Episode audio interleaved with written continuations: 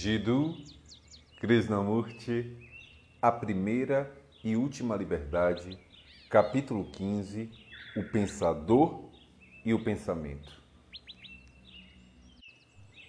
Em todas as nossas experiências, há sempre um experimentador, o observador, que está acumulando continuamente ou negando a si mesmo.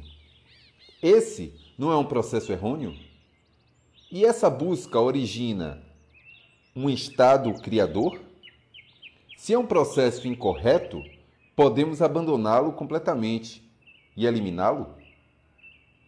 Isso só pode ocorrer quando experimento, mas não como um pensador que experimenta, e sim quando estou cônscio da falsidade do processo e tenho a percepção de que há apenas um estado no qual o pensador é o pensamento. Enquanto eu estiver experimentando, enquanto estiver nesse estado de vir a ser, haverá essa ação dualista. Haverá o pensador e o pensamento. Dois processos separados em funcionamento. Não haverá integração e sempre estará ocorrendo um centro que opera por meio da ação da vontade no sentido de ser ou de não ser, coletiva, individual, nacionalmente, etc. No mundo todo, o processo é esse. Enquanto o esforço estiver dividido entre o experimentador e a experiência, haverá deterioração. Só é possível a integração quando o pensador não for mais o observador. Ou seja, sabemos agora que há o pensador e o pensamento, o observador e o observado, o experimentador e a experiência. Isto é, que existem dois diferentes estados. Nosso esforço encontra-se em transpor esses dois estados. A vontade de ação é sempre dualista. É possível ir além dessa vontade que é separativa e descobrir um estado no qual essa ação não seja dualista? Isso só pode ser descoberto quando experimentamos diretamente o estado em que o pensador é o pensamento. Por ora, pensamos que o pensamento é separado do pensador. Mas será assim mesmo? Gostamos de pensar que é, pois assim o pensador pode explicar as coisas por meio do seu pensamento. O esforço do pensador é feito no sentido de se tornar mais ou de se tornar menos, e, por consequência, nessa luta, nessa ação da vontade, nesse vir a ser, há sempre o determinante da deterioração. Estamos seguindo um processo falso e não um processo real. O pensador e o pensamento são separados? Enquanto estiverem separados, divididos, nosso esforço é desperdiçado. Estaremos seguindo um processo falso, que é destrutivo e causador de deterioração achamos que o pensador é separado do seu pensamento. Quando descubro que sou ganancioso, possessivo, cruel, julgo que não deveria ser assim. Então, o pensador tenta alterar seus pensamentos e, por conseguinte, um esforço é realizado para esse vir a ser. Nesse processo de esforço, persegue-se a falsa ilusão de que existem dois processos separados, quando de fato existe apenas um único processo.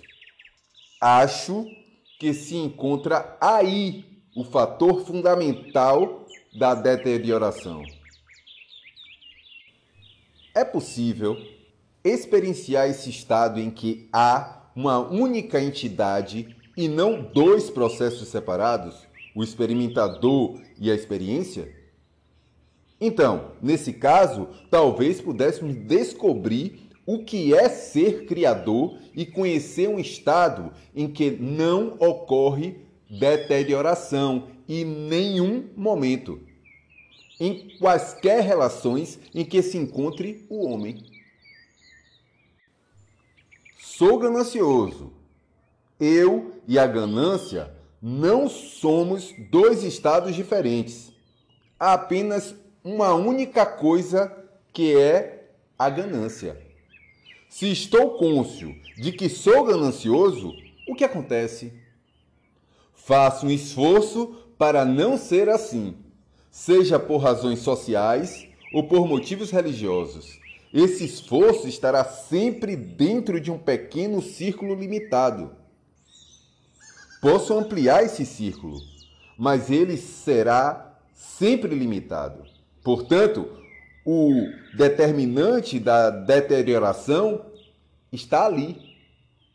Mas quando observo um pouco mais profundamente e com mais cuidado, percebo que a entidade que faz o esforço é a causa da ganância. Ela é a própria ganância. E percebo também que não há um eu. E a ganância existindo separadamente, mas que existe apenas a ganância. Se percebo que sou ganancioso, que não há um observador que seja ganancioso, mas que eu mesmo sou a ganância, então toda a nossa questão torna-se completamente diferente. Nossa reação a isso é totalmente diferente e, então, nosso esforço não é mais destrutivo. O que fazemos quando o nosso ser é ganância? Quando qualquer ação que se faça seja ganância? Infelizmente, não estamos acostumados a pensar nesse sentido. Existe o eu, a entidade superior, o soldado que está nos controlando, dominando. Esse processo, para mim, é destrutivo. Isso é uma ilusão e sabemos por que procedemos assim. Eu me divido em superior e em inferior para ter continuidade. Se houver apenas a ganância, absolutamente, não eu operando a ganância, mas eu sendo inteiramente ganância, então o que acontece? Por certo, há um processo completamente diferente atuando.